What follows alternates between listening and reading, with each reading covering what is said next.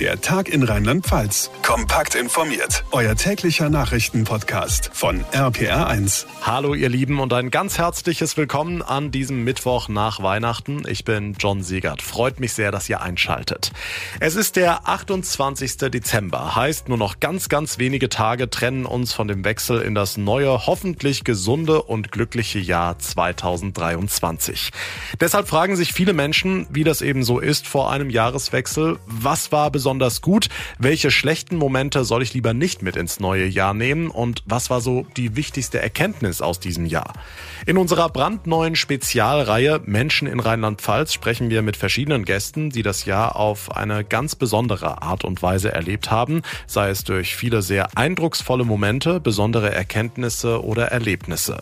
Diese Menschen, die wir hier in unserer Spezialreihe zu Gast haben, haben wirklich einiges erlebt und wollen vor allem eines, euch an ihrer spannenden spannenden Geschichte teilhaben lassen. Heute sprechen wir mit einem Mann, der lange Zeit als Notfallpfleger tätig war. Er erzählt uns, warum sein Beruf sein ganz persönlicher Traumjob ist oder besser gesagt war. Was ist passiert, dass er seinen Herzensberuf aufgegeben hat? Warum passt auch hier das altbekannte Sprichwort Geld regiert die Welt wie die Faust aufs Auge? Und wie kam es, dass seine diesjährige Erkenntnis nicht nur für Glück und Zufriedenheit im neuen Jahr, sondern hoffentlich für den Rest seines Lebens sorgen wird? Zum aktuellen Zeitpunkt kann ich nur sagen, an alle, die noch tätig sind, versucht durchzuhalten, aber vergesst euch nicht dabei und vergesst eure Familie nicht. Früher ja, hat man ja immer noch ein bisschen gewartet, bis Wunden wirklich geschlossen waren und alles war gut. Und mittlerweile guckt man halt, dass man ja Patienten recht schnell entlässt, um Fallzahlen zu erhöhen. Mhm. Genau, Bett frei kriegen, dass der nächste rein kann. Weil dein Körper einfach sagt, du hast jetzt mich jahrelang ähm, so gepeitscht und jetzt nicht mehr. Und jetzt zeige ich dir, hier ist meine körperliche Grenze. Und wenn du es an der körperlichen Grenze nicht merkst, dann hau ich dir halt seelisch einen rein. Hallo Lars Müller. Hallo, mein lieber John. Du blickst auf ein sehr ereignisreiches Jahr zurück. Deswegen bist du heute hier zu Gast im Podcast. Positiv möchte ich persönlich hervorheben, weil du inzwischen Schlagzeuger der RPA 1 Band bist. Freut mich sehr von Bass. Aber darum geht's ja heute nicht, sondern es geht um die negativen Seiten, nämlich du hast deinen Traumjob, muss man ja sagen, an den Nagel gehängt, nämlich der eines Notfallpflegers. Erzähl erst mal allgemein, wie blickst du auf dieses Jahr zurück? Wie blicke ich auf das Jahr zurück? Ähm, der Start in das Jahr war quasi so wie die letzten zwei Jahre für mich. Ähm, Anführungszeichen normal. Ähm, klar, die, die Regularien der Corona-Pandemie, die Einschränkungen für mich hauptsächlich im privaten Leben. Ja, keine Konzerte. Mhm. Ähm, Restriktionen in, in Bars, in Restaurants. Ähm, also Sachen, ja, die quasi jeden betroffen haben. Genau, Sachen, die jeden betroffen haben. Ja. Ähm, beruflich ähm, war es ein Jahresstart wie die letzten zwei Jahre. Ja, wir hatten ähm, viele positive ähm, Patienten zu versorgen. Ähm, die einen sind damit super zurechtgekommen. Sie waren nur positiv. Andere sind natürlich schwer erkrankt an ähm, Corona. Aber wir haben uns in den letzten Jahren, muss ich sagen, gut damit arrangiert. Und somit, ja, wurde das Step by Step schon zur Routine. Mhm. Die, und man die, muss ja, die Versorgung von solchen Patienten. Und man muss ja sagen, du hattest da einen sehr, sehr äh großes und verantwortungsvolles Amt. Du warst äh, Leiter der Notaufnahme der BG Unfallklinik in Ludwigshafen. Ähm, und ich sage bewusst warst und hattest ein solches Amt, denn du hast dich in diesem Jahr dazu entschieden, diesen Job an den Nagel zu hängen. Korrekt. Wie kam es ähm, dazu? Ich war äh, in meinem, auf meiner Lieblingsinsel in Urlaub auf Hawaii, das dritte Mal. Sehr zu empfehlen übrigens. ähm, ist definitiv eine Reise wert. Und ja, ich habe da am Strand gesessen. Äh, rechts neben mir hat eine ähm, grüne Landschildkröte gelegen. und ja, ich habe aufs Meer geblickt und dann kam bei mir der Gedanke auf, Mensch, Lars, möchtest du so weitermachen, wie du es bis dato tust? Immer da zu sein, alles zu geben für den Beruf, ähm, Privatleben, sagen wir mal, auf ein Minimum reduziert. Und da habe ich gemerkt, in mir brodelt etwas, was das nicht mehr so möchte. Mhm. Lass uns vielleicht an der Stelle erstmal konkret werden, um unseren Hörerinnen und Hörern einen Eindruck zu geben. Wie sah dein Job aus? Also von, von Arbeitsstunden, von Pensum, von deinen Aufgaben, dass wir einfach mal ein Bild bekommen. Wie ist die Arbeit eines Notfallpflegers äh, im Jahr 2022? Klar, ich habe einmal den den Steady-Job Notfallpfleger gehabt, aber natürlich mit meiner Zusatzfunktion äh, als Leiter, als pflegerischer Leiter der Notaufnahme, war ich Ansprechpartner einmal für meine Mitarbeiter. Hier gab es natürlich ganz viele Fragen, gerade ähm, im Umgang mit Corona-Patienten. Ähm, das war wie, wie für alle auch im Privatleben, ja. Alle Woche ähm, wurde ja etwas geändert. Mhm. Und das, ähm, ja, muss man dann irgendwie ja sich erstmal selbst anlesen, dann äh, fast 40 Leuten ähm, wiedergeben und dann kontrollieren, läuft das auch so. Das ist die eine Sache. Ähm, ja, wie sah mein Arbeitstag aus? Ähm, ich habe im Dreischichtsystem gearbeitet, also Früh, Spät, Nachtdienst. Hab zusätzlich eine Notaufnahme äh, zu leiten gehabt. Heißt, ähm, ich war für die Dienstplanung zuständig. Wenn sich jemand krank gemeldet hat, den Dienst, der ausgefallen ist, nachzubesetzen, einen Einspringer mhm. zu finden mhm.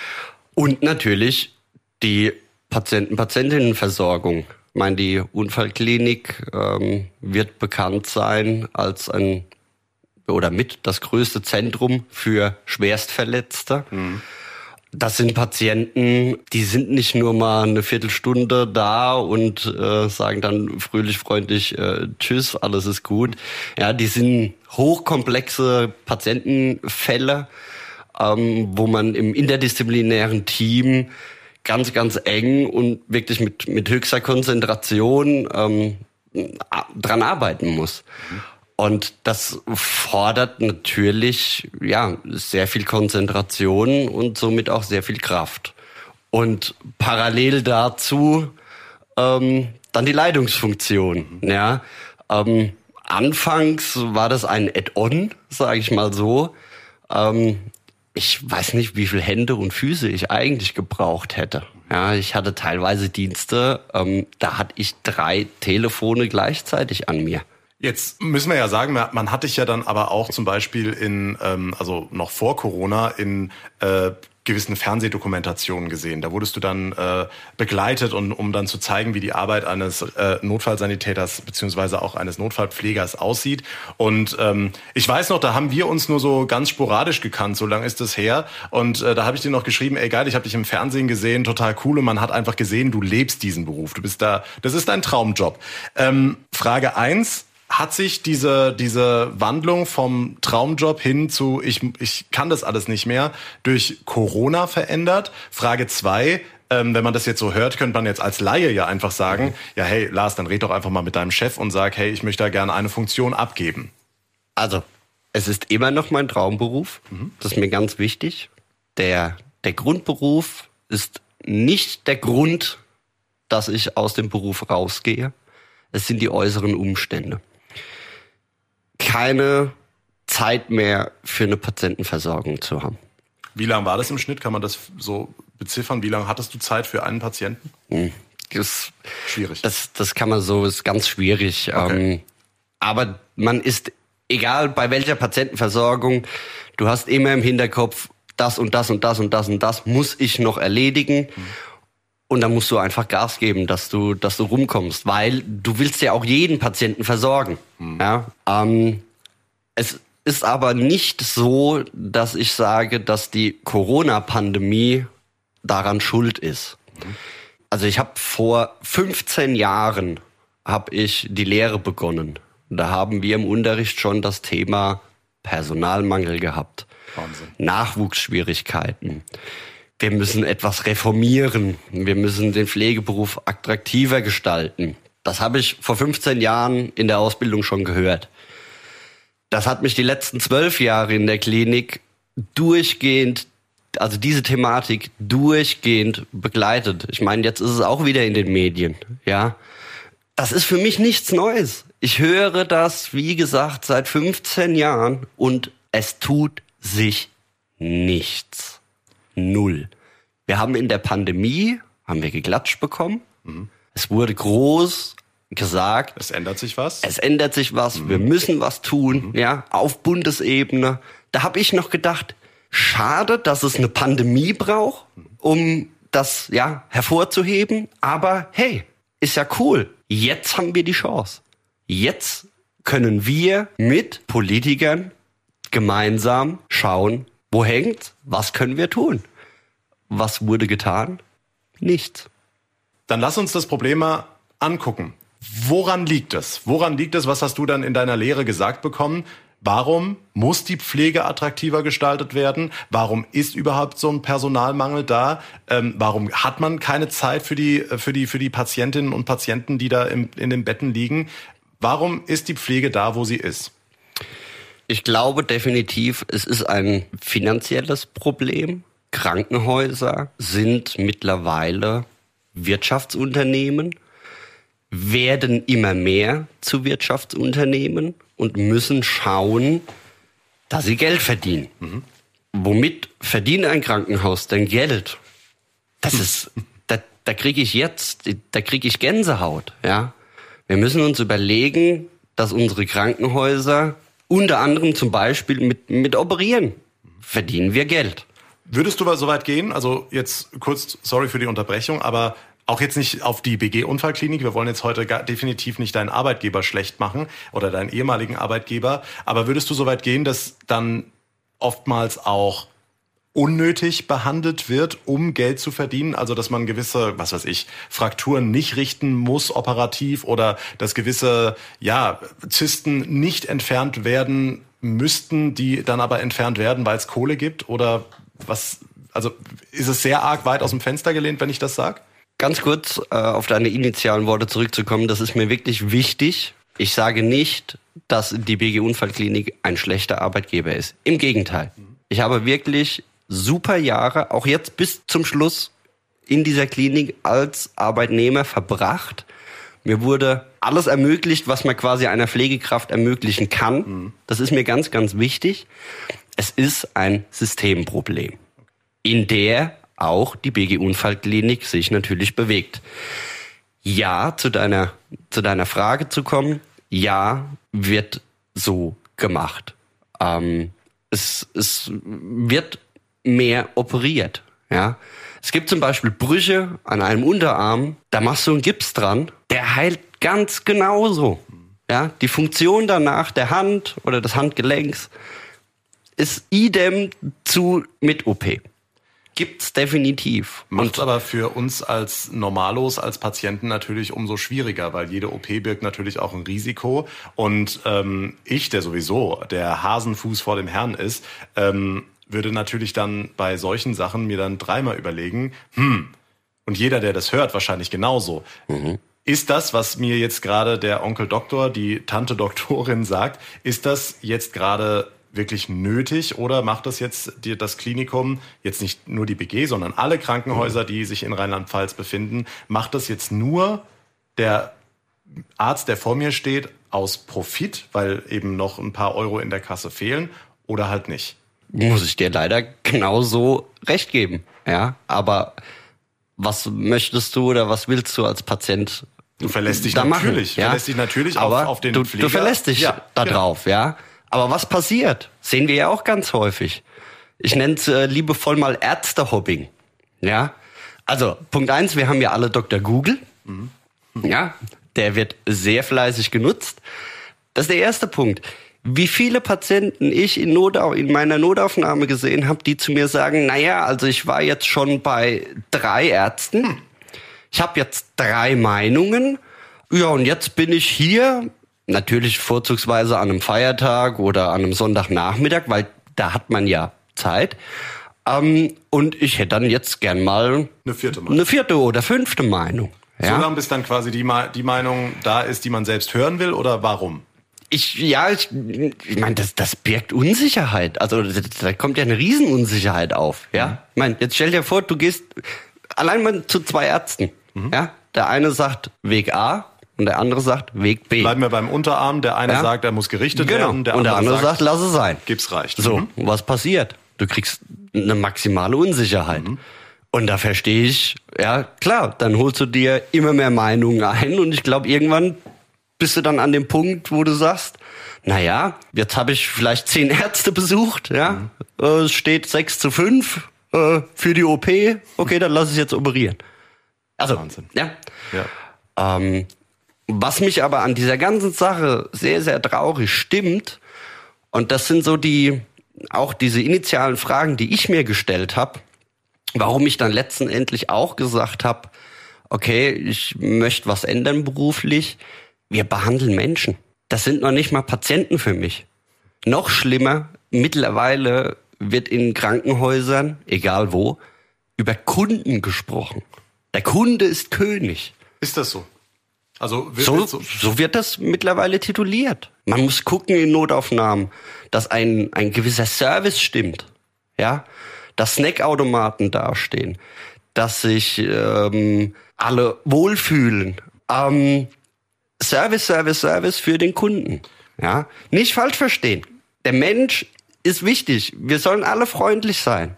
Kein, keine Frage. Ja, aber ich habe das Gefühl, wir driften hier ab und ja, irgendwie wie, wie bei so einer Fluggesellschaft. Ja, es gibt da, habe ich auch vor kurzem irgendwo gelesen, einen, einen Titel für, für die neuen Notaufnahmen. Nämlich?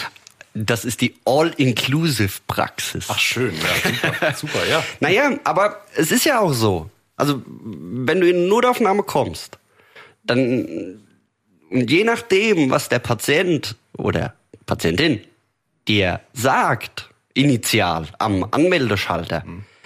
darfst du ja gar keinen wegschicken. Ja, das ist ja gesetzlich geregelt. Mhm. Und der Mediziner, der dann dich behandelt, der muss ja auch sicher gehen, dass du nichts Schlimmes hast. Wir machen ganz, ganz viel, teilweise viel zu viel, was Zeit kostet, was aufwendig ist, ja. Und dann fragt sich der Herr draußen im Badebereich, Mensch, jetzt sitze ich hier vier Stunden, was machen die denn? Mhm. mhm. Okay. Ja. Und dann kommt ein Schwerverletzter zum Beispiel rein. Und dann ist dieses ganze Team und da, deswegen habe ich diesen, diesen Beruf, deswegen liebe ich den eigentlich. Hört sich jetzt doof an, aber ich, ich habe ihn wirklich geliebt aufgrund dieser schwer verletzten Patienten oder schwer kranken Patienten. Weil, wie soll ich sagen, die sind nicht freiwillig gekommen, mhm. ja. Und die hatten was.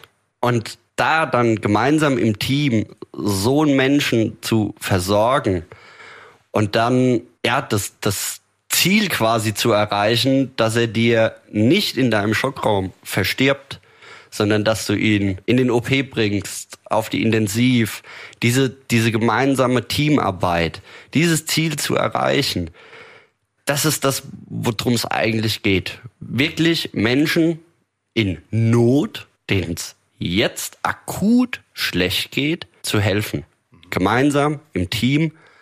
Und dann natürlich klar, wenn man die Chance hat, in ein paar Monaten zu sehen, ähm, und dann, dass es, das, ja, ja. dass es geklappt hat, sage ich mal so. Zum Beispiel. Und, äh, nochmal ja. zu sagen, hey. Oder eine Nachricht zu erhalten. Du siehst ja auch genau. äh, ohne ganz viel Blut besonders gut aus. So ungefähr, ja. Lass uns auf die finanzielle Sache kommen. Äh, wir hatten während der Corona-Zeit mal den ein oder anderen Krankenpfleger hier im Interview, der ähm, gesagt hatte, Zitat, dass die, die, die, äh, das Problem der Pflege war oder, oder der Sargnagel der Pflege war die Einführung des sogenannten DRG-Systems. Kannst du uns erstmal erklären, was ist dieses System und würdest du diese These so unterschreiben? Das System ist ja recht einfach erklärt. Wenn du dir den Unterarm brichst, gehst in ein Krankenhaus, kriegst dann Röntgenbilder, es muss operiert werden, ähm, du liegst auf Station, gehst wieder nach Hause. Für diesen gesamten Prozess, für alles, egal was die jeweilige Klinik ähm, macht, also ob du jetzt äh, drei oder äh, fünf Unterarmgipse in der Zeit erhältst oder zwei Verbandswechsel, ne?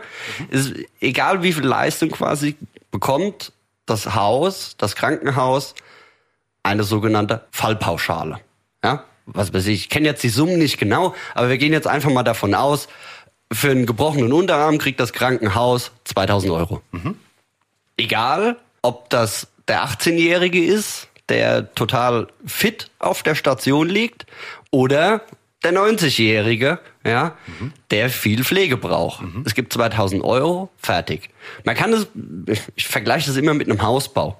Ähm, stell dir vor, du baust ein Haus und du brauchst äh, zwölf Heizkörper. Mhm. Du sagst aber zu deinem Heizungsinstallateur, naja, aber das ist ja ein, ein Doppelhaus zum Beispiel, ähm, da ist ja die Pauschale so und so. Ähm, also ich krieg zwar zwölf Heizkörper, aber ich zahle nur acht. Mhm. So, welcher Heizungsinstallateur würde dir da einen Auftrag zu geben? Ich glaube niemand. Richtig. Das heißt, ähm, die Krankenhäuser kriegen eine Pauschale und ähm, es ist völlig egal, ob das dann jetzt ein Gips, zwei Gipse sind, ob das der Chefarzt macht oder nicht. Und äh, das Krankenhaus versucht natürlich diese 2000 Euro so ressourcenschonend wie möglich einzusetzen. Richtig um damit eben dann natürlich am Ende des Tages mehr hängen bleibt. Und ähm, ganz genau. Da muss natürlich dann. Da kommt man zu dem Thema. Ja. Ja. Was weiß ich? Wenn, wenn du wenn du ähm, 2000 Euro für sieben Tage Aufenthalt bekommst, mhm. was versuchst du? Ah, du versuchst, dass du den nach zwei Tagen rauskriegst, mhm. ja, um wieder aufzufüllen. Mhm. Ne? Und da kommen wir ähm, äh, ja zu dem Titel die, die, die blutige Entlassung. Ja? Also kommt daher ähm, früher ja, hat man ja immer noch ein bisschen gewartet, bis Wunden wirklich geschlossen waren und alles war gut. Und mittlerweile guckt man halt, dass man ja Patienten recht schnell entlässt, auch wenn die Wunde noch blutet. Daher der Begriff blutige Entlassung, um halt ja Fallzahlen um Fallzahlen zu erhöhen. Mhm. Genau. Bett frei kriegen, dass der nächste rein kann. Und dass dann kein Personal mehr gebraucht wird, um dann eben äh, zu pflegen. Ja, genau. Okay. Genau. Mhm. genau. Gut. Kommen wir auf die Frage zurück. Das Abrechnungssystem DRG. War es der Sargnagel? War es, äh, ist es deiner Meinung nach, beziehungsweise war es früher besser? Vor DRG? Weiß ich nicht. Weil Hast ja erst danach Genau, ich, okay. ich kenne schon immer die DRGs. aber ich bezweifle, dass es der Sargnagel war. Es war ein Sargnagel. Was waren die anderen? Ja, äh, noch so ein Sargnagel, äh, äh, ja, die Pflegeausbildung. Ja, ähm, da werden ja jetzt äh, quasi drei Pflegeberufe, äh, wird ja jetzt zu einer sogenannten oder wurde zu einer generalisierten äh, Ausbildung äh, zusammengelegt. Nämlich? Ähm, diese, sag mal, klassische Krankenpflege, mhm. ähm, die, die Kinderkrankenpflege mhm. und die Altenpflege. Das ist jetzt ein Beruf. das ist jetzt alles eins. So, na ja, klar, dann habe ich quasi einen Beruf und kann dann diese Pflegefachkraft ja dann überall hinschicken quasi. Mhm. Ja. Sehe ich kritisch, weil jeder dieser drei eigentlichen Berufe hat ja Spezialitäten, mhm. die dann ein Berufsanfänger erst lernen muss, wenn er mhm. äh, an Ort und Stelle ist. Aber so kriege ich es natürlich hin, viel flexibler irgendwie Pflegepersonal irgendwo einzusetzen. Mhm. Ähm, man kann ja mittlerweile auch äh, den Pflegeberuf studieren. An für sich eine gute Entwicklung, nur lieber Arbeitgeber, dann muss halt auch finanziell da was bei rumkommen. Und naja, sorry, wenn ich jetzt äh, ein paar Jahre studiere und hab am Ende, was weiß ich, 300 Euro äh, netto mehr, mhm. ja, so Studienkosten, 300 Euro netto mehr, oh, da muss ich viele Jahre arbeiten, um erstmal die Studienkosten drin zu haben. Ähm, also das ist auch so ein, ja, ähm, der Weg, den die Ausbildung einschlägt. Äh, schwierig. Würdest du sagen, du bist schlechter ausgebildet? Also wenn ich dich jetzt so, äh, wie ich dich kenne und auch kennengelernt habe und äh, was ich im Fernsehen gesehen habe, ähm, mit deiner Berufserfahrung, glaubst du, dass dann nicht irgendwie, ja, so jetzt ganz blöd formuliert, da eher so die, die Fachidioten dann auf den Markt geschwemmt werden, als jemand, der die klassische Ausbildung samt all dieser Erfahrungen, die man im Krankenhaus und in der Pflege macht, ähm, dass, dass man denen wirklich was voraus ist? Ich habe definitiv keine schlechtere Ausbildung, um das mal ganz deutlich ja. zu sagen. Also ich habe in meiner Ausbildung noch gelernt, äh, zum, unter anderem eine, eine Binde in den Händen zu halten und äh, richtig einen Verband zu machen. Wird mittlerweile nicht mehr gelehrt Sondern? in der Ausbildung. Ja, das muss man dann irgendwie so in der Praxis äh, machen. Ja, ähm, aber wenn ich die diese diese Grundskills nicht beigebracht bekomme, wie möchte ich dann später, naja, also wenn ich mir vorstelle, meine Leitungskraft keine Ahnung vom Gipsen, arbeitet aber als Leitungskraft in einer unfallchirurgischen Notaufnahme. Finde ich sehr bedenklich, die also, Entwicklung. Also ist noch nicht der Fall, aber du fürchtest, das dass das dann so kommt? Dauert nicht mehr lange. Okay.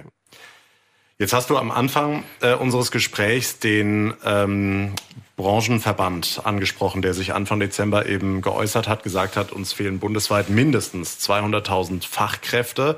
Und ähm, im Zuge dieses äh, Alarmrufs und in, im Zuge dieses Weckrufs ähm, hat der Branchenverband auch deutlich gesagt, die Pflege wird kollabieren, wenn es nicht eine tiefgreifende Reform geben wird. Wie müsste so eine Reform aussehen? Was müsste sich ändern? Also jetzt natürlich können wir sehr, sehr ins Detail gehen. Wir können es aber auch vielleicht erstmal relativ allgemein halten. Was müsste sich in deinen Augen ändern, damit die Pflege wirklich ähm, nicht kollabiert, beziehungsweise dass es besser wird?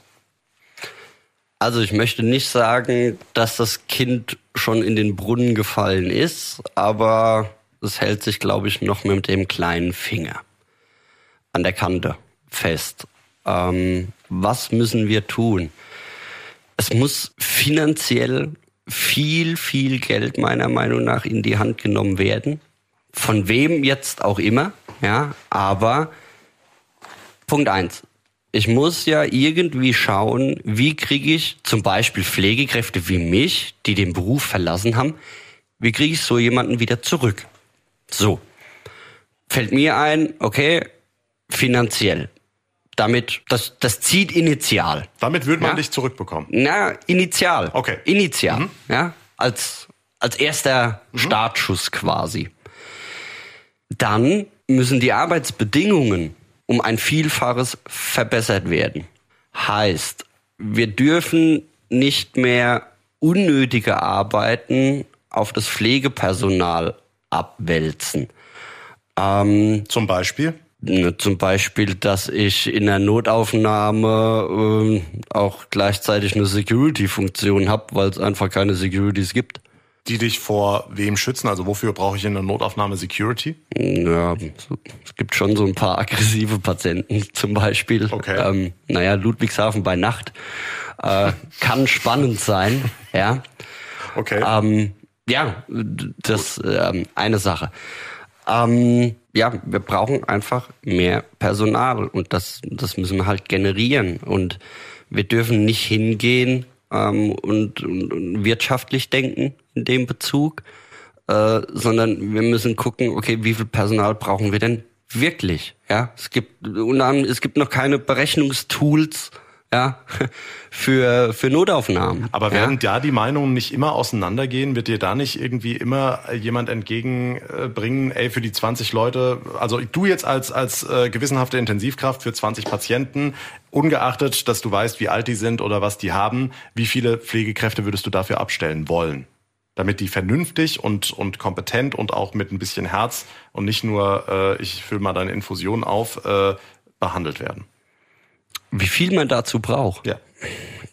Pro Schicht. Also jetzt ganz, dass, dass du als als als als äh, Leiter der Notaufnahme ein gutes Gefühl hättest, wenn du sagst, okay, ich weiß nicht, was die haben, hm. ich weiß nicht, wie alt die sind, es sind 20 Patienten, aber dass die kompetent behandelt werden, brauchen wir mindestens X Personen. Wie viel wären das? Also ich sag mal so eine 1 zu 1 Pflege, das wäre ja die Traumvorstellung schlechthin. Sprich 20 ja, Kräfte. Wär, da wären wir ja bei 20. Ja.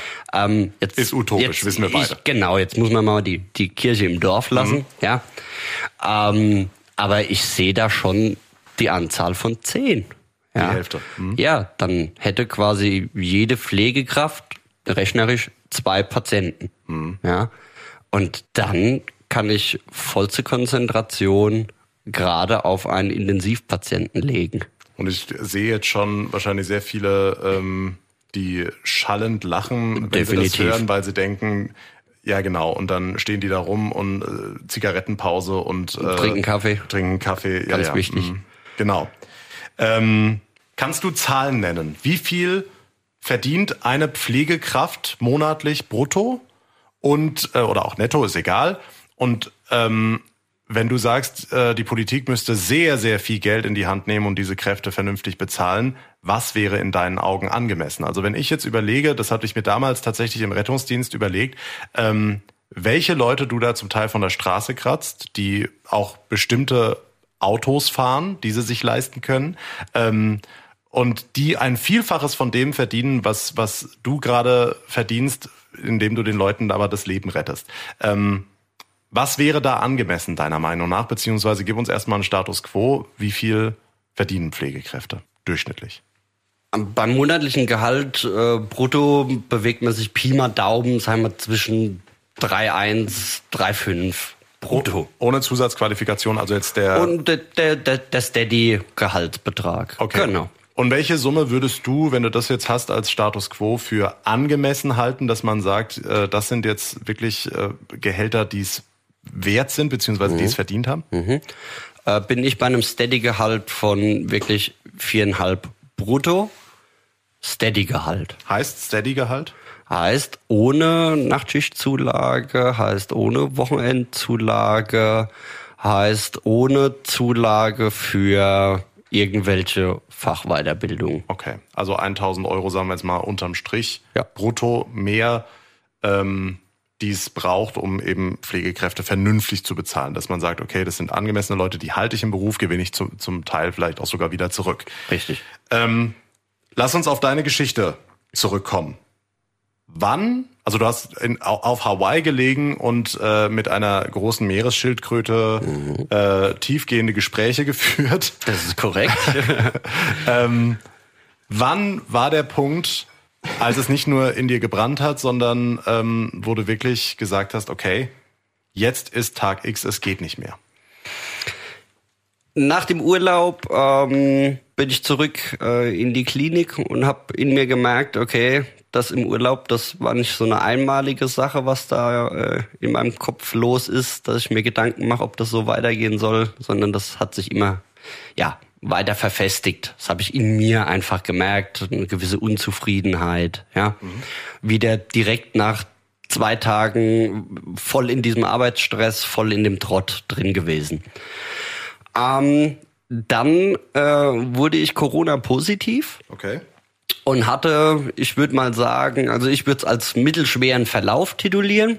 An mir ist jetzt nicht ganz so viel dran. Das wissen die Leute, die mich kennen. Also mich haut auch eine Erkältung gut äh, immer um. Also deswegen hat mich äh, ja das auch gut umgehauen, als ich positiv war. Ähm, und dann hatte ich natürlich auch noch mehr Zeit zu überlegen. Ne? Wenn Weil man dann halt mal ans ne, Bett gefesselt warst. Ja, Bett gefesselt, beziehungsweise zu Hause ja gefesselt. Ne? Mhm. Ne? Also, ne, ich durfte ja nicht raus, ja, es durfte mich keiner besuchen. Mhm. Und dann hat man ja ganz viel Zeit zu überlegen und merkt ja auch körperlich, ja, gewisse Sachen wie, oh, mein Puls ist jetzt irgendwie niedriger, ich kann viel besser auf einmal schlafen, ich bin entspannter, ja. Ich bin wacher, ich kann, wenn ich eine Netflix-Doku gucke, weiß ich sogar noch am Ende der Doku, worum es ging, ja. Das sind dann so viele, viele kleine Bausteine, äh, die ich halt auch gemerkt habe. Naja, aber ähm, nachdem ich dann wieder negativ war, ähm, ja, ich, ich bin ein Lebemann, ähm, ja, ich bin dann nicht mehr krank und dann gebe ich halt auch wieder sofort Vollgas. Das habe ich auch getan. Und dann hat's Peng gemacht. Das war der 4. Mai. Den Tag werde ich nie vergessen. Ich meine, das war so gegen die Mittagszeit. Ich war wieder, nachdem ich ne, diese, diese Corona-Infektion halbwegs gut äh, überstanden hatte, ähm, war ich wieder voll im Geschäft drin. Ich glaube, es war der der zweite Tag, nachdem ich wieder da war. Und wollte gerade Mittagspause machen äh, und äh, lauf quasi aus meiner Notaufnahme raus und ja, dann weiß ich erstmal nichts mehr. Das nächste, was ich weiß, ist, dass ich in einem Behandlungsraum wach geworden bin quasi oder wieder orientiert war in meiner eigenen Notaufnahme mit meinem Personal, was um mich rumsteht, mit äh, unseren Ärzten, die in der Notaufnahme arbeiten. Ja, und als ich in die Gesichter äh, geblickt habe, habe ich gedacht, oh oh, ich glaube, irgendwas ist hier passiert, was gar nicht gut ist. Und mir ging es auch wirklich schlecht. Also ich hatte ähm, brutales Herzrasen. Also heißt, du bist umgekippt und dann nach Genau, einer kurzen Ohnmacht genau. wieder wach geworden in der Not. Gut, ob ich ohnmächtig war oder nicht, das weiß ich jetzt nicht. Okay. Ja, aber ich kann mich halt einfach nicht mehr dran erinnern. Ja, ähm, also die ersten zwei, drei Minuten. Ja, und anhand der Blicke meiner äh, meiner Mitarbeiter und ähm, der, der Ärzte habe ich halt schon gesehen, äh, die, die haben ja sehr sorgenreich geguckt, äh, habe ich schon gedacht, ui, das ist gar nicht gut hier, was jetzt gerade passiert. Und ich habe es auch mir angemerkt. Also ich habe das Gefühl gehabt, ich krieg keine Luft. Ich hatte Herzrasen. Ähm, ja, und initial hat man quasi ja eine kleine Herzrhythmusstörung gesehen. Man hat das Ganze dann jetzt erstmal ähm, auf die Corona-Infektion geschoben. Okay. Ja, das hat man auch bei, bei anderen Fällen schon häufig gesehen, ja, dass dann einfach man, ja, gerade wenn man zu schnell Gas gibt, so wie ich das äh, immer ganz Mhm. gern gemacht habe, Corona dann oftmals so den Organismus doch Ähm, ganz, mitgenommen. ganz hat. genau. Okay. Mhm. Und dass dann der Organismus einfach mal sagt, ja, halt, stopp, Mach mal wir machen wir machen mal eine Pause. ne? Okay. so habe ich das auch anfangs erst abgetan, dass das so war. Ich wurde dann bestens versorgt in meiner Klinik, wurde dann noch in ein anderes Krankenhaus verlegt, ähm, die sich, sag ich mal, mit solchen Symptomen ähm, noch ein bisschen besser auskennen. Ja. Ähm, wurde da durchgecheckt und ähm, ja, es wurde quasi nichts festgestellt. Okay. Ja, quasi jung, fit, gesund klar, jetzt der Vorfall, aber das haben wir jetzt schon häufiger gesehen bei Leuten, die gerade Corona hatten. Sie müssen sich einfach ein bisschen noch ausruhen. Und damit bin ich dann wieder nach Hause gegangen. Okay. So. Ich habe mich dann wirklich ausgeruht.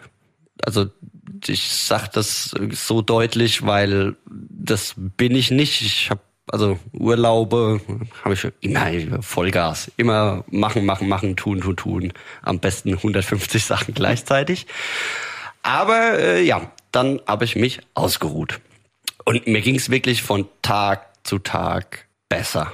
Ähm, ich war völlig entspannt. Wie lang war mir das? ging's gut. Äh, zwei Wochen. Okay.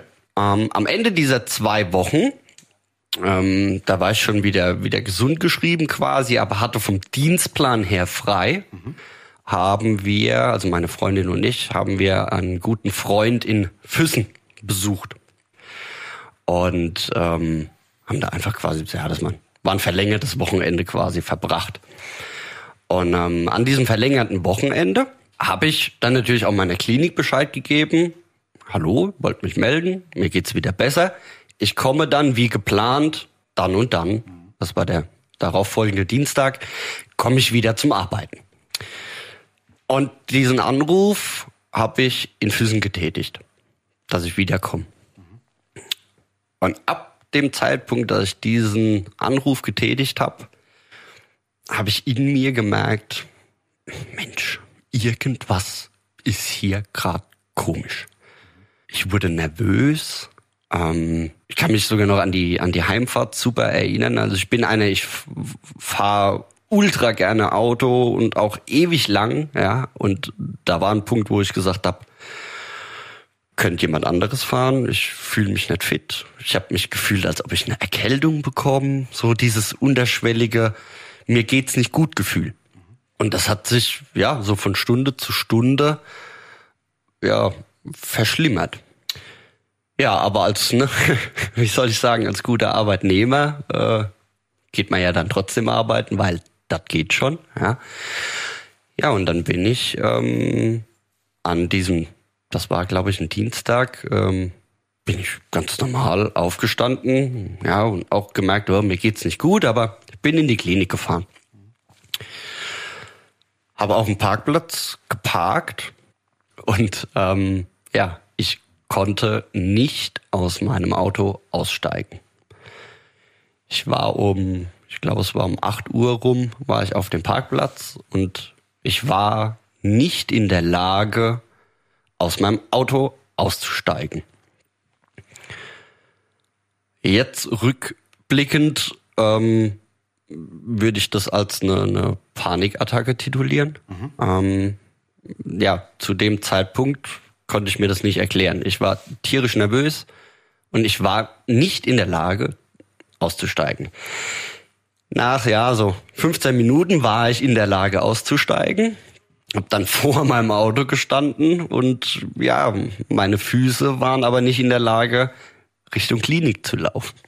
Ähm, das ist ein Gefühl, das, das wünsche ich wirklich äh, niemandem. Ähm, mein Körper hat einfach gesagt, nein. Und das kann man sich jetzt Außenstehender null vorstellen. Also nee. das ist das ist auch, äh, also wenn du das so beschreibst und ich sehe dich jetzt gerade dabei, wie schwer dir das fällt, darüber mhm. zu reden. Ähm, das ist eine unvorstellbare Situation. Aber ich glaube, jeder, der mal eine Panikattacke gehabt hat, der mhm. kann sich da vielleicht ansatzweise reinversetzen. Dann hast du am Auto gestanden und dann? Ja, nach so circa, ja, ich schätze mal, das waren, ja, das waren locker 45 Minuten, habe ich es dann geschafft, loszulaufen in die Notaufnahme. Und ich habe schon bei dem Anblick von außen gemerkt, so nach dem Motto, ja, der, der, mein Körper sagt, geh da nicht rein. Ich, ich, der, der Körper hat gesagt, ich möchte da nicht mehr rein. Mein Kopf hat gesagt, Mensch, was ist los? Ja, und mein Körper hat gesagt, geh da nicht rein. Und ich bin dann reingegangen und ähm, es war eigentlich eine, ja eigentlich war es eine schöne Situation, weil ich war ja dann ne, mit mit positiv sein und dann diesem Zwischenfall, dem natürlich auch meine Mitarbeiter ja einen großen Schock äh, gegeben hat, dass äh, ich da umgefallen bin. Ähm, ja, dann bin ich da in mein Büro rein und dann ja, haben wir Kollegen und Mitarbeiter Zettel geschrieben, herzlich willkommen, willkommen zurück. Ja, das, das waren, das war schon total lieb und total nett, aber ich, ich habe da vor unserem, ähm, vor unserem äh, Notaufnahmen-Oberarzt dann gestanden. Der hat, der war schon da im Büro und der hat mich angeguckt und hat, glaube ich, auch direkt gesehen, oh oh, hier ist jetzt gerade irgendwas passiert. Und ich, ich, ich bin in Tränen ausgebrochen. Ich, ich habe erst gar keine Worte wirklich äh, gefunden, außer irgendwie zu sagen, ich, ich, ich, ich kann hier aktuell nicht sein. Ich kann hier gerade nicht sein. Ich kann dir nicht genau sagen, warum, aber ich kann hier gerade nicht sein. Und bin dann auch auf ähm, direkten Wege zu meinem Vorgesetzten und ähm, der auch immer, äh, also in den letzten Jahren immer wirklich ein offenes Ohr für mich hatte, ähm, egal bei was. Und dementsprechend hatte ich da auch keine Scheu vor, ähm, dann auch zu ihm zu gehen. Und ja, ich weiß nicht, ich habe da in seinem Büro ähm, gestanden und habe ihm ja es irgendwie versucht in Worte zu fassen, ähm, was nicht ging. Aber ich meine, er hat er kennt mich jetzt auch schon so lang und hat mir das auch angesehen, ähm, dass bei mir da gerade eine ganz, ganz große Sperre ist. Und ja, letztendlich haben wir uns in den Arm gelegen und haben beide geheult. Und ja, weil ihm tat es auf der einen Seite leid, dass es mir so schlecht geht. Mir zu dem Zeitpunkt, ich wusste ja nicht, was mit mir los ist. Mhm. Ja, und ich habe nur gemerkt, dass es, dass es nicht geht. Und ähm, ich hatte in meiner Jackentasche. Ähm, an diesem Tag ähm, hatte ich meine, meine Kündig mein Kündigungsschreiben ähm, schon dabei.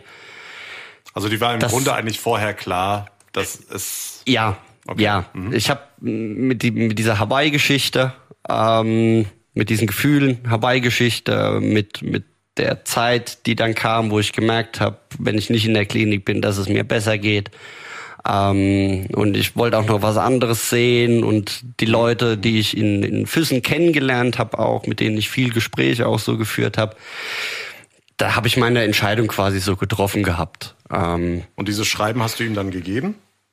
Korrekt, also nicht ihm, aber ich habe es dann ja. an, der, an der richtigen Stelle auch an diesem Tag noch, noch abgegeben. Und das habe ich auch an dem Tag für meinen Kopf gebraucht. Mhm. Ähm, ja, so ein, so ein, hey, hier ist das Schreiben und bis da und dahin ist es dann äh, rum. Mhm. Dass das so in einer Panikattacke, äh, also ich tituliere das jetzt einfach mal als Panikattacke mhm. an diesem Tag, ähm, ja, sich äh, manifestiert hat, ähm, das kann man nicht planen. Ja, mhm. das, das, ich glaube, da ist einfach ganz viel ähm, ja, aus mir rausgebrochen und da hat mein Körper gesagt, bis hierhin und nicht weiter. Okay. Jetzt hast du gekündigt. Ähm, wie geht's dir seitdem? also die, die ersten Wochen äh, nach der Kündigung, nach diesem Tag, ähm, waren wirklich die ja, mit, mit die schwersten äh, in meinem Leben bis jetzt. Ähm, ich bin morgens aufgewacht und ja, ich war teilweise nicht in der Lage aufzustehen. Es ging einfach nicht. Also warst ähm, in so einer temporären Depression quasi, mehr oder weniger. Ja, wird man jetzt so hm. schon sagen, genau. Okay. Ähm, ja, einfachste Tätigkeiten, Wäsche waschen, duschen gehen, ähm, vor die Haustür gehen, mhm. den Schlafanzug äh, ausziehen, sich was Normales anzuziehen. Äh, ja, waren, waren Hoheitsaufgaben. Ähm, letztendlich, ähm, ich bin in einen ganz, ganz massiven Burnout gerasselt. Ähm, ja, ähm, wo ich jetzt auch immer noch, ähm, also mir geht's deutlichst besser mittlerweile. Ja, ist ja auch schon eine gewisse Zeit jetzt äh, rumgegangen. Ich befinde mich auch in Therapie. Also ich habe mir Hilfe geholt. Mhm. Ähm, weil ich das einfach, ja, das ist wichtig. Dafür, dafür gibt's diese Fachdisziplin. Richtig. Ja, das sollte man definitiv nicht scheuen. Ähm, dafür sind diese Leute da und das hilft wirklich sehr, sehr gut. Ähm, da habe ich natürlich jetzt auch schon, schon viel gelernt, aber ich, ja, ich merke das immer wieder. Es gibt, es gibt gute und es gibt schlechte Tage. Und ja, an guten Tagen sage ich zu guten Freunden, Mensch, wir müssen es hinkriegen, dass wir einmal in der Woche telefonieren. Wenigstens. ja, und was passiert? Dann geht die eine Woche ins Land und dann geht die zweite Woche ins Land und die dritte und dann kriegt man schlechtes Gewissen und weil man es aber manchmal, das ist, das ist gar kein böse Willen. Man, man kriegt das manchmal einfach nicht hin. Mhm. Und, und so ist das auch bei, bei Familie oder bei einer Freundin. Mhm. Ja. Ähm, du stehst morgens auf und, und könntest quasi die Welt retten. Und drei Minuten später bist du nicht in der Lage, dir die Zähne zu putzen. Weil dein Körper einfach sagt, du hast jetzt, also in meinem Fall jetzt, du, du hast mich jahrelang ähm, so gepeitscht, was ich auch wirklich gemacht habe. Ähm, und jetzt, und jetzt nicht mehr. Und jetzt zeige ich dir, hier ist meine körperliche Grenze. Und wenn du es an der körperlichen Grenze nicht merkst, dann hau ich dir halt seelisch einen rein, mhm. bis du es merkst, bis du, bis du anfängst, auf mich, auf dich zu achten. Und wenn du den Prozess startest, auf, auf, ja, dich selbst zu achten, dann passiert, dass du auch ja Menschen verlierst. Mhm. Ähm, das das ist so, weil du bist so in einer ja du, du fängst halt an, auch in einer, in einer eigenen Welt zu leben. Du hinterfragst ganz viel. Ähm, dadurch hast du weniger Gedanken, um dich jetzt irgendwie mit mit jemandem noch anderem zu beschäftigen. Ähm, Natürlich, es gibt immer wieder Leute, die, die dich da rausholen und dir schon zeigen, hey, hey ich bin auch noch da, ja. Ähm, aber ja, man, man verfällt da wirklich in so eine Phase, wo man dann wirklich merkt, okay, jetzt, jetzt geht's hier um mich, um meine Gesundheit, ja. Ich bin jetzt äh, 34. Ich, ich möchte noch schöne Jahre haben, die ich, die ich genießen kann mit tollen Menschen, die ich auch dieses Jahr wirklich äh, kennenlernen durfte. Ich habe ganz viele Menschen dieses Jahr kennengelernt. Ähm, ich glaube, die hätte ich nicht kennengelernt, weil ich so in, in so, ja, in so einem, in so einem Wahn quasi auch gelebt habe. Mhm. Immer alles auch für die Arbeit geben zu müssen ähm, und dadurch natürlich total eingeschränkt war. Ähm, ja, aber wie, wie gerade initial erwähnt, man, man verliert auch Menschen. Das sind auf der einen Seite vielleicht gute Freunde, die man dann einfach, ja, also ich sage einfach, aber die man aus dem Blick verliert. Ähm, oder auch Partner, ja. Ähm, auch wenn, sagen wir mal, Beziehungen so auf Gegenseitigkeit dann vielleicht auch auseinandergehen. Aber ich meine, wenn man selbst sich dann Gedanken macht, ja, dann dann merkt man natürlich schon, Mensch, ja klar, das ist ein großer Stellenwert an mir. Ja, ich habe mich auf mich konzentriert. Ja, was was aber wichtig ist. Wenn man es nach so einer langen Zeit dann das erste Mal macht, natürlich. Und wenn man halt das System vorher auf äh, ganz anderen Voraussetzungen aufgebaut hat, dann natürlich äh, ist es natürlich umso schwieriger. Jetzt bist du auf einem sehr guten Weg also formierst dein, dein Leben gerade neu und stellst dich in den Fokus und deine Gesundheit in den Fokus. Und dazu gehört auch nach der Kündigung bei deinem alten Arbeitgeber der Start bei einem neuen Arbeitgeber. Raus aus der Pflege. Was hast du jetzt vor dir? ich möchte gar nicht so ähm, ins Detail Musst gehen, nicht, was ich was ich jetzt machen werde. Ja, das hat aber das hat einen bestimmten Grund, warum ich das jetzt sage. Ähm, ich war in meinem alten Beruf, war ich medial auch sehr präsent. Das waren wunderschöne Erlebnisse, die ich da erfahren durfte, ja, auch mal vor so einer Filmkamera zu stehen zum Beispiel. Ja, wirklich, wunderschöne Erlebnisse. Aber es hat natürlich auch Nachteile, wenn du deinen Beruf, ich glaube, John, du Du wirst das auch gut kennen. Ähm, ich habe noch nie vor der Fernsehkamera gestanden, das will ich hier betonen. Ja, dafür. Vielleicht spricht auch der Neid aus mir. ja, aber ich kann da vielleicht ja was arrangieren. hab da noch Kontakte. Nein, Spaß beiseite. Wenn wenn wenn der Beruf ähm, ja auch viel mediale Präsenz hat, ähm, dann wirst du auch überall drauf angesprochen. Und wenn es dann so ein Beruf ist wie Krankenpfleger, ja, dann kommt halt auch der Nachbar und sagt, Mensch, ich habe hier einen Pickel, was würdest du denn machen? Ja? Und dann, dann bist du in so einem Hamsterrad. Deswegen möchte ich quasi, ja, das ist so mein, erstmal mein kleines Geheimnis für mich, was ich äh, vielleicht beruflich weitermachen werde, aber einfach aus Selbstschutzfunktion. Mhm ähm, nicht, dass es passiert, ähm, na, ah Mensch, du arbeitest doch jetzt das und das, ja.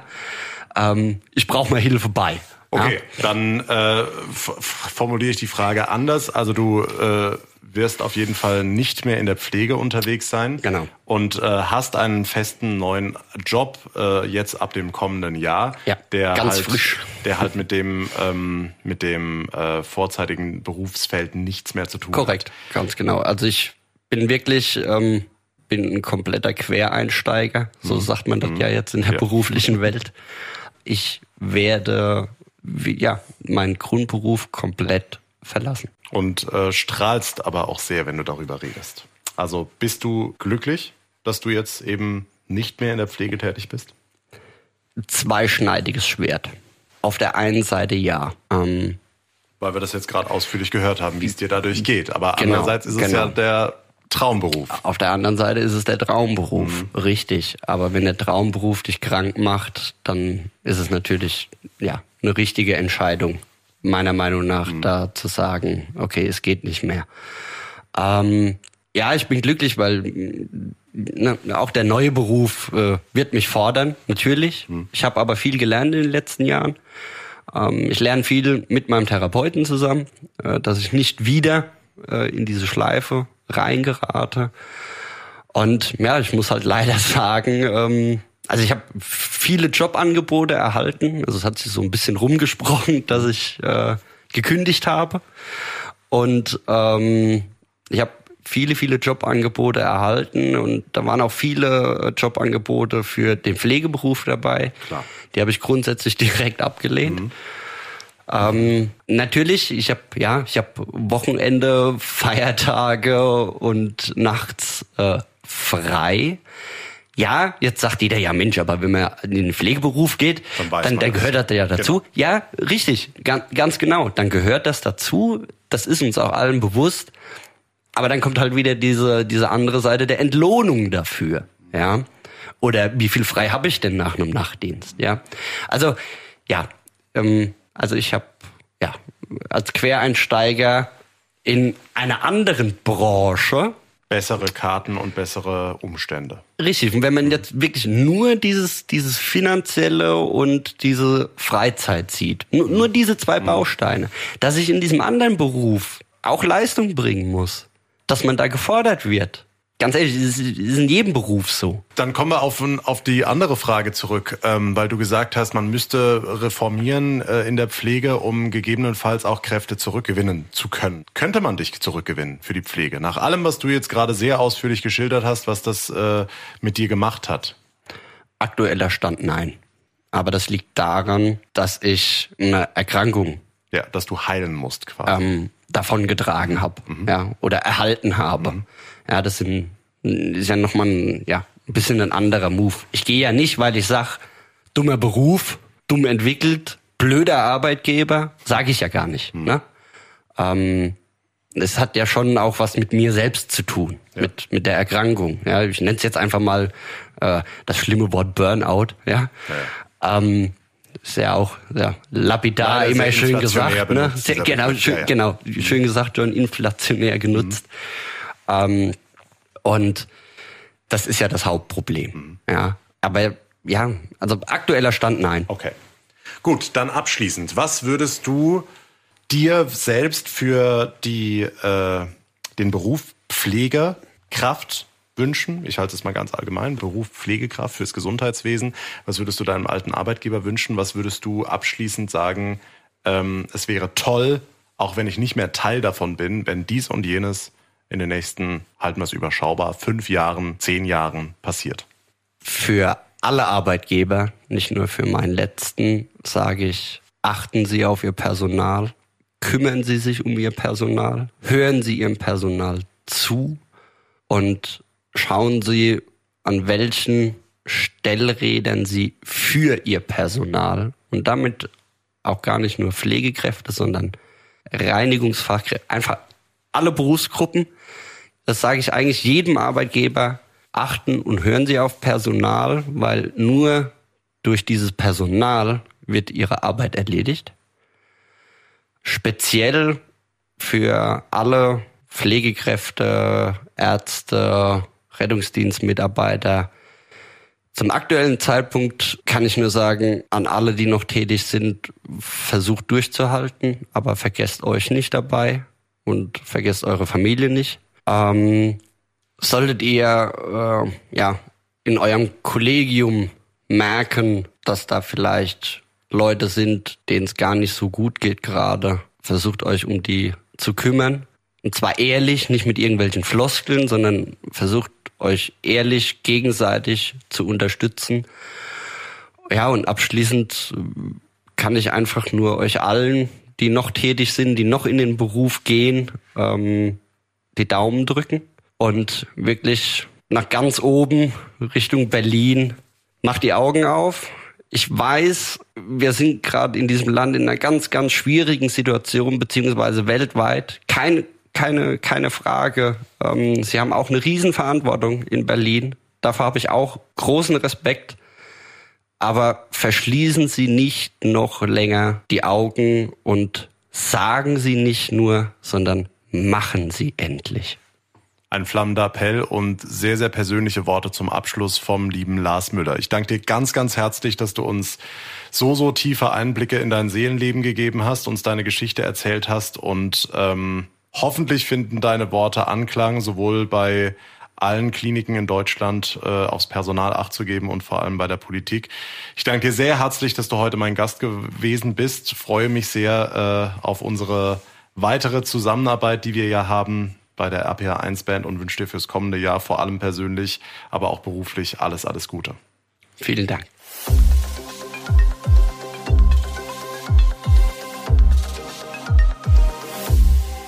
Und damit wollen wir die heutige Folge und die erste Ausgabe unserer Serie Menschen in Rheinland-Pfalz beenden. Nächste Woche kommt dann der nächste Teil mit Sven Hieronymus, unserem Rocker vom Hocker, der in diesem Jahr aus dem Nichts eine gigantische Hilfsaktion für die Menschen in der Ukraine ins Leben gerufen hat. Seine ebenfalls sehr bewegende Geschichte hört ihr dann nächsten Mittwoch. Und wenn auch ihr etwas zu erzählen habt, etwas Besonderes, Lustiges, Emotionales in diesem Jahr erlebt habt, dann teilt eure Geschichte mit uns. Schreibt uns jederzeit, wie via Instagram, via Facebook oder per Mail. Oder, wenn ihr sowieso über eure Story in den sozialen Medien berichtet, dann nutzt den Hashtag RLP Stories. Vielleicht melden wir uns dann schon bald bei euch und ihr seid Gast hier bei mir im Podcast. Also, eure Story via Instagram, Facebook oder per Mail oder nutzt den Hashtag RLP Stories. All das habe ich euch auch nochmal in die Show Notes geschrieben. Mein Name ist John Segert. Ich bedanke mich ganz, ganz herzlich fürs Einschalten. Freue mich schon aufs nächste Mal. Bis dahin wünsche ich euch eine gute Zeit, ein paar hoffentlich ruhige Tage zwischen den Jahren und vor allem bleibt gesund. Der Tag in Rheinland-Pfalz, das Infomagazin, täglich auch bei RPR1. Jetzt abonnieren.